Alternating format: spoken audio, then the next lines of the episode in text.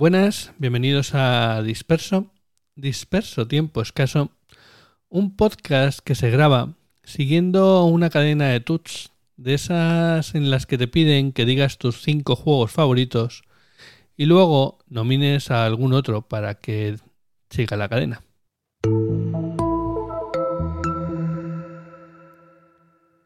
Lo primero de todo, unos agradecimientos. Y es que este podcast llegado a estar el primero en la sección de tecnología de Apple Podcast. Y tengo que agradecérselo a Emilcar, a Emilio Cano, que lo ha incluido dentro de una selección de podcasts que está recomendando dentro de su podcast diario, Emilcar Daily. Tengo, la verdad, mucha, mucha suerte de la gente que he conocido en el podcasting.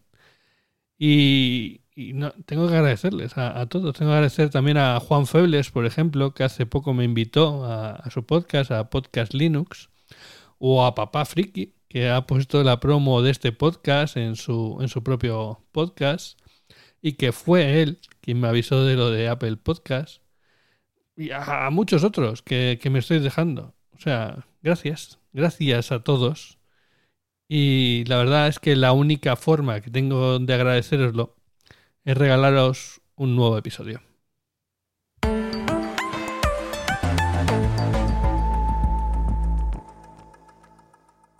Y bueno, os decía que esto sigue una cadena touch de estas que, que te piden que comentes tus cinco episodios favoritos. Eh, perdón, cinco episodios, no, cinco videojuegos. Y bueno, yo podría hablaros, por ejemplo, del Monkey Island, ¿no?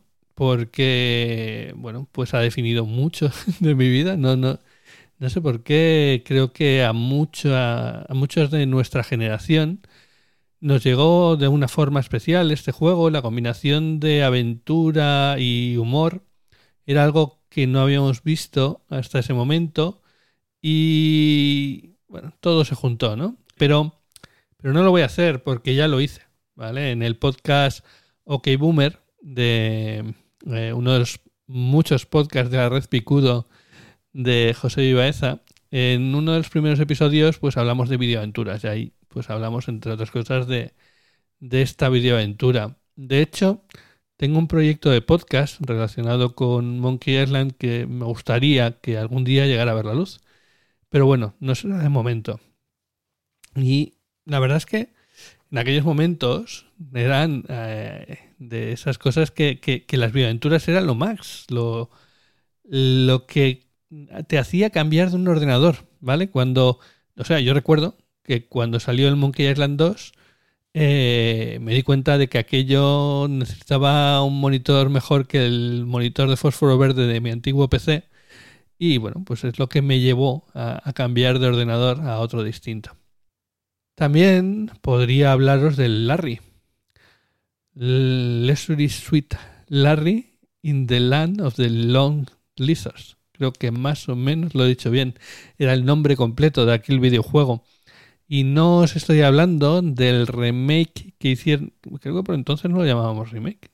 Pero bueno, ahora sí. Ahora cuando hacen un videojuego antiguo eh, sus mecánicas y haciéndolas más actuales, se suele llamar remake. Em, pero bueno, eso, que no me estoy refiriendo al remake que se hizo más adelante, ya con gráficos VGA y, todo un control directamente por ratón, sino que me estoy refiriendo a la versión original, la versión que se controlaba con el teclado, o sea, tenías a un pequeño Larry compuesto por un puñado de píxeles que podías mover por la pantalla utilizando las teclas de dirección del teclado y que para hacer las acciones tenías una línea de comandos en la que escribías. Escribías en inglés, escribiendo, yo qué sé, Open Door o, cosas peores. Porque obviamente el juego era un poco... O, por lo menos se vendía y sí, sí, era un poco gamberro, un poco eh, salidillo, por decirlo así. Recuerdo perfectamente las preguntas del comienzo, que teóricamente te hacía unas preguntas para ver si eras mayor de edad, pero claro, estaban adaptadas al, a lo que, a, lo que sabían el americano medio que tenía una cierta edad. Con lo que aquí nos eran absolutamente marcianas y que me acabé aprendiendo de memoria y sabía contestarlas casi con los ojos cerrados. También recuerdo perfectamente en el Larry que fue donde vi por primera vez algunos de los modismos estos del inglés, o sea, fue la primera vez que vi, en vez de un going to, un gonna, ¿no? Y, yo pensando, pues no, no, no entiendo lo que quieren decir. Y ya, pues bueno, eh, fue entrando en mi mente. Recuerdo también, claro, era un juego condenadamente difícil. Eh, sobre todo por estar en inglés, bueno, pues porque tampoco podías comentarlo casi con nadie. Em, así que bueno, recuerdo conseguir una revista en francés de videojuegos en la que venía la solución y ponerme con un diccionario de francés, porque yo no tenía ni papa de francés, a intentar traducir esa solución para poder avanzar las veces que me quedaba bloqueado. Y claro, preguntándole una cosa a mi madre, que sí que sabía francés, pero claro, con mucho cuidado no vaya a ser que dijera alguna palabra inapropiada. En fin. Por no hablar solo de videoaventuras, podría hablaros de los Max Payne. La primera vez que experimenté el tiempo bala, flipé. O sea, es que no hay otra palabra que lo, que lo exprese mejor. Y, y no pude dejar de hacerlo en toda la partida. Era absolutamente odioso verme jugar.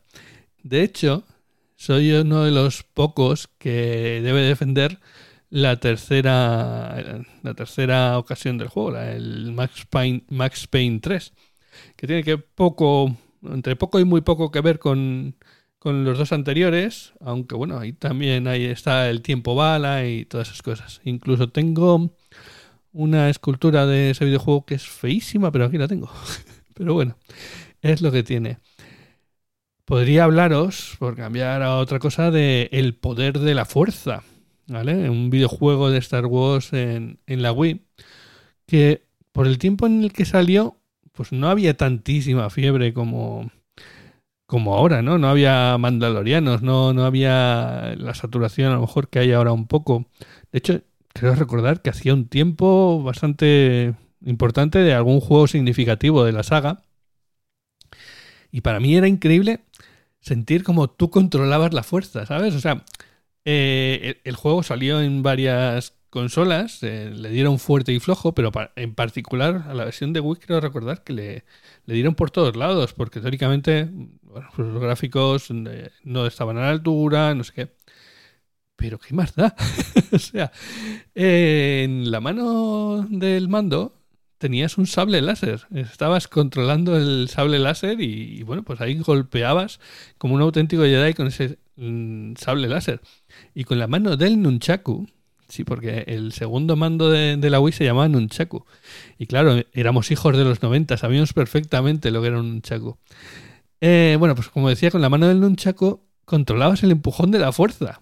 Y de nuevo, pues todo el juego me lo pasé pegando empujones de la fuerza porque me encantaba. O sea, era una sensación absolutamente maravillosa. Y recuerdo aterrizar en algún.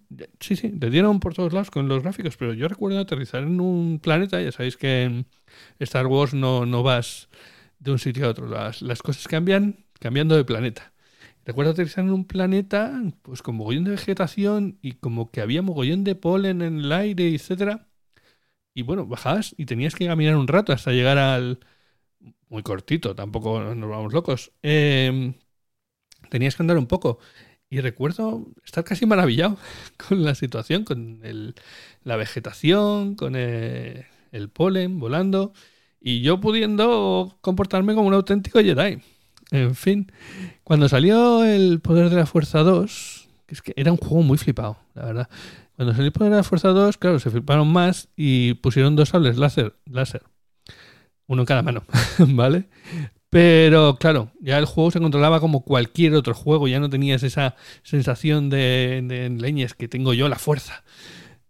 Y claro, perdió, perdió mucho de su encanto. Pero esa primera parte, de verdad, ¿eh? que la, disfruté muchísimo. Pero, pero no quería hablaros de, ninguno de ellos. yo quería hablaros del, del Wii Sports. Y sí, sí, me están pitando ahora mismo los oídos. O sea, estoy oyendo vuestros gritos desde aquí. Casual, casual. pues sí, vamos, si no os habéis dado cuenta, sí, sí, soy un jugador casual. No, no soy, no, me dedico, no, no dedico fines de semana enteros a jugar y tal, ¿vale? Y es que, a ver, hay que dar al César lo que es del César. tal vez el Wii Sports no tenga la profundidad de guion de un de las sofás, ¿no? ni de lejos, o la complejidad de mecánicas de, un Portal, ¿no? O los gráficos de, un God of War. Bueno, qué demonios. es más sencillo que el mecanismo de un chupete, ¿vale? Y en su sencillez radica su belleza. Me ha, dado muchas horas de diversión con amigos. O sea, siempre que alguien venía a casa, había algún hueco para echar una partida con la gente que venía y, la gente, todo el mundo lo pilla súper rápido. Pues mm, estás jugando al tenis y pues muevo el mando como cuando estaba, como cuando muevo una raqueta y, y así. Pero realmente, o sea, a ver, si recuerdo este juego es sobre todo por una ocasión, ¿vale? O sea, era Navidad. Y yo estaba en casa de mis padres. Eh, supongo, creo que todavía las pasaba separado de mi pareja. Porque había decidido llevarme la consola, la Wii, para aprovechar los ratos muertos que sin duda alguna iban a pasar en esos días de, Navidad, en esos pocos días que iba a poder estar ahí en casa de mis padres. Y bueno, en eso estaba yo en el salón decidiendo a qué jugar cuando vi a mi padre pasar camino de la calle. Y me surgió decirle, oye papá, ¿tienes un rato? Que, voy a enseñarte una cosa. Y recuerdo que tenía prisa, ¿no? Por ir a algún sitio. O sea, él no venía al salón, él se iba a la calle. Pero me miró y fue uno de esos momentos clave, ¿no? Yo, yo me imagino en su cabeza decidiendo si, si ir a donde sea que tuviera que ir o si quedarse un rato con su hijo. Un hijo ya mayorcito, ¿eh? ningún crío. Pero me da que me da que los padres nunca vemos a nuestros hijos como verdaderos adultos. Pero bueno, y al final, al final decidió quedarse un rato. Y ahí hicimos rápidamente un Mi. No sé si conocéis la Wii, pero la, eh, los Mis era como unos pequeños muñequitos, unos avatares, que hacías muy sencillitos, que con cuatro rasgos, eh, bueno, pues hacías algo parecido a ti. ¿no? En mi caso de mi padre, por ejemplo, pues le pusimos la barba, una barba muy característica que, él tiene y que, yo le he dado con un, mechón blanco, ¿no? Y, eso, pues hicimos rápidamente su, su Mi y nos pusimos, pues, pues ¿qué pongo? Pues el Wii Sports, porque es más sencillo que el mecanismo de un chupete. A ver, mi, mi padre no era uno de esos señores chapados a la antigua, ¿vale? De hecho, era un pieza el tío. O sea, todo lo contrario que yo puedo ser. Era extrovertido, era alegre, era apasionado y reflexivo. O sea, ideas de bombero. Pero era un padre de los de antes, de esos que piensan que los juegos son cosa de niños y que no había tocado una consola nunca o casi nunca. Así que allí estuvimos un rato tirando, tirando bolos. Supongo que, lo conoceréis, el juego en el que coges el mando y haces el movimiento como si fueras a hacer un, un tiro de una bola de, bolos y ves cómo se va la bola y tira los bolos y tal. Y le estuve explicando cómo tenía que coger el mando, cómo lo tenía que, mover y tal para lanzar la, la, bola. Le costaba un poco porque andaba con un dolor de espalda y tal, pero, pero le gustó, la verdad. Y recuerdo que al final dijo algo así como, pues está bien esto, eh, ha sido divertido, no sé, algo parecido, ¿vale? No, no me preguntéis. Más o menos. Y se fue. Se fue a lo que sea que, que tenía que hacer. Andaba un poco encorvado porque ya os he dicho que le dolía la espalda, ¿Pero qué era un dolor de espalda después de haber superado un cáncer? Unos meses después, la metástasis se lo llevó. Nunca más volvimos a jugar. Grabo esto el día del orgullo friki, pero muchos lo escucharéis el viernes, el día siguiente, el aniversario de su fallecimiento. 14 años hace ya.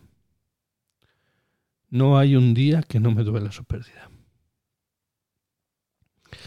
Pero sabéis, cuando el dolor se hace muy inaguantable, siempre puedo recuperar la Wii del trastero, encenderla, poner un rato el Wii Sports y jugar un partido de tenis o algún otro.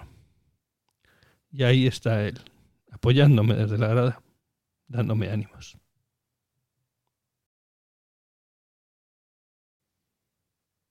Hoy chiquitán, la arena está cambiando, vamos por los dos se llama Fediverso. Y bueno, vamos a, hablar un poquito del Fediverso para cambiar un poco también el tono de, del episodio y que no os quedéis con, con mal cuerpo. Y vamos a hablar un poco del drama actual que hay en el Fediverso, que es eh, la entrada de Meta en el mismo. Y es que Meta ha anunciado sus planes de hacer, sus planes muy avanzados, de hacer su propia versión de, de Twitter, eh, basándose ya en la base de usuarios que tienen de, de Instagram y que va a estar federada.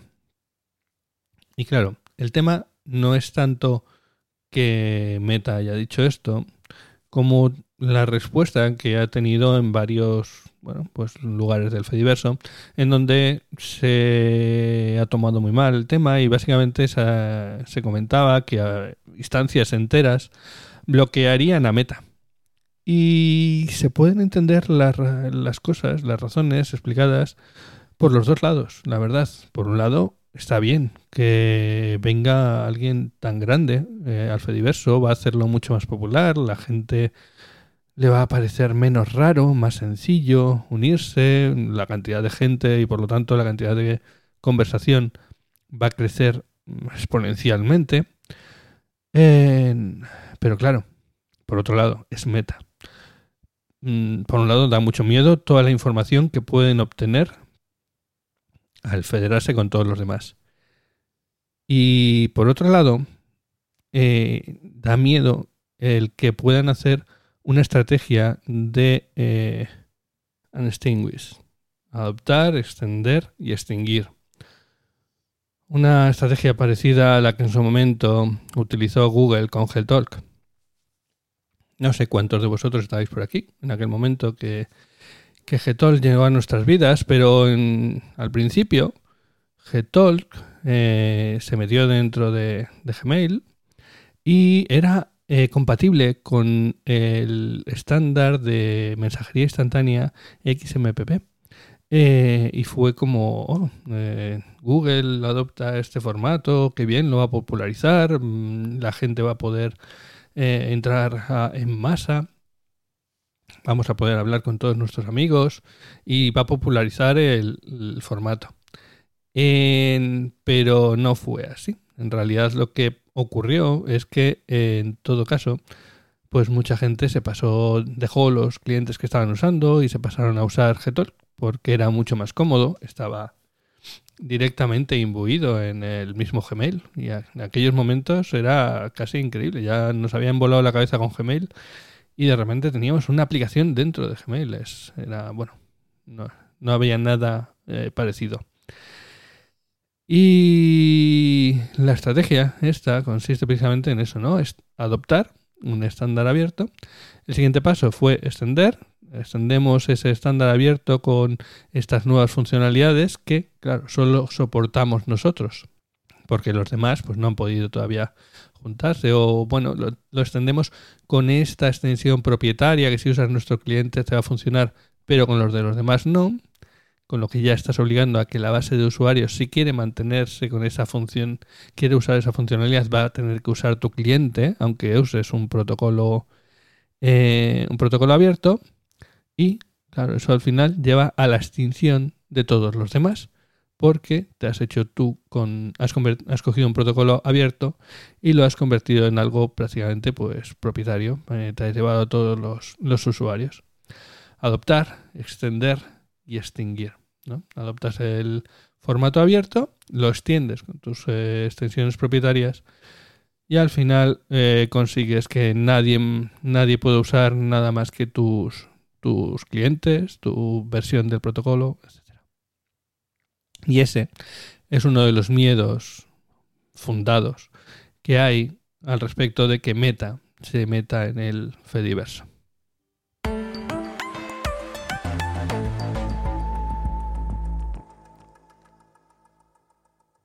Bueno, y aquí acaba este episodio del podcast, que hasta ahora estaba en mi cabeza y un poquito en mi corazón, y que ahora está en la de todos vosotros. Así que tratadlo bien y compartidlo si os ha gustado. Podéis encontrar los medios de contacto y formas de suscribiros al podcast en tiempoescaso.com y nos escuchamos pronto.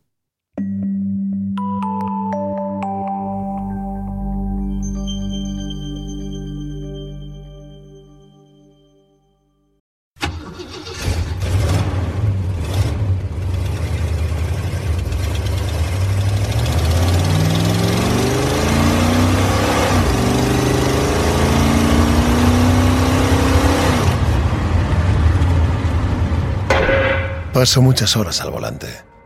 Como cazador, no conozco la palabra descanso. Mi impala es mi más fiel compañero. Y su voz es el sonido del motor y la música que sale de sus entrañas. El rugido de mi impala es único. Es genuino. Es endemoniadamente embaucador. Si quieres sentir nuevas emociones, no lo dudes.